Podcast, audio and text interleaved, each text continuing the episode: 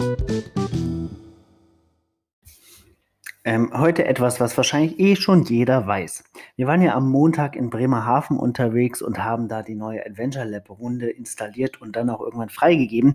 Und wenige Minuten später sind wir auf die ersten Cacher getroffen.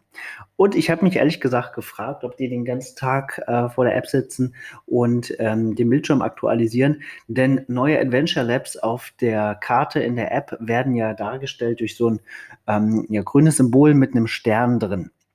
Und ich dachte, es gibt keine andere Möglichkeit. Da bin ich aber ehrlich gesagt meinem eigenen äh, Nutzungsverhalten des Smartphones aufgesetzt. Denn generell schalte ich bei Apps, die ich mir installiere, die Notifications aus.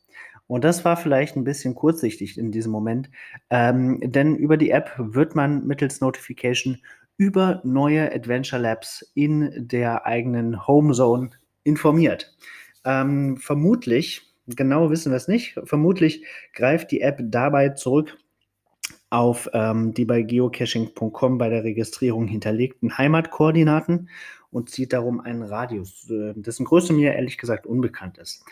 Man kann sich ja nicht über eine Pocket Query ähm, oder über die Notification von geocaching.com informieren lassen, wie bei normalen Geocaches, aber über die Notifications, über die Mitteilungen, die die App selber rausschickt. Da geht das in einem begrenzten Rahmen und Maße. Deswegen, falls ihr auch zu den Menschen gehört, die generell Mitteilungen und Notifications von Apps ausschalten, aber trotzdem vielleicht die Chance auf dem FTF bei einem neuen Adventure Lab haben wollt, dann schaltet doch einfach die Mitteilung bei den Adventure Labs ein und dann werdet ihr über neue Sachen informiert.